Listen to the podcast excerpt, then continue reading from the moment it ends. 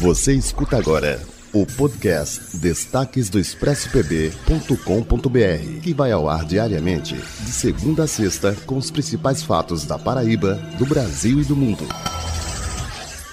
Olá! Nos destaques do Expresso dessa terça-feira, a gente traz a queda de braço pela máscara. O secretário da Saúde da Paraíba, Geraldo Medeiros, comentou a declaração do ministro da Saúde, o também paraibano Marcelo Queiroga, que esteve recentemente aqui no estado e afirmou que vai trabalhar para ter um Natal sem máscara.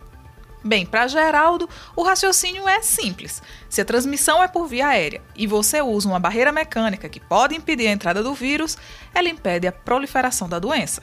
O gestor ainda citou casos mal sucedidos da liberação da obrigatoriedade das máscaras. Segundo Geraldo, a Europa fez isso, desobrigou a máscara e agora estão vivendo novos recordes de mortes. A máscara hoje representa uma inibição da contaminação. Então, aqui na Paraíba, a obrigatoriedade das máscaras deve continuar. Por falar em pandemia e em shows, a cidade de Cabedelo anunciou o cancelamento dos shows durante as festividades de fim de ano.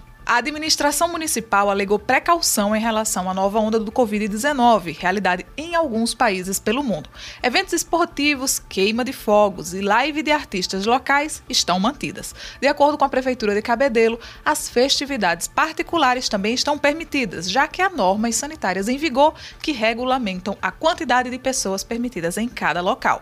Lembrando que a tradicional queima de fogos, pelo menos essa está mantida, você pode acompanhar aí da sua casa aí no litoral norte.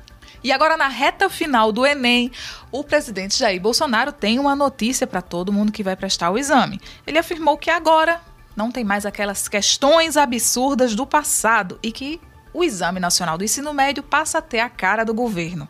Bolsonaro disse: ninguém precisa mais ficar preocupado. Aquelas questões absurdas do passado que caíam como tema de redação e que não tinham nada a ver com nada acabaram.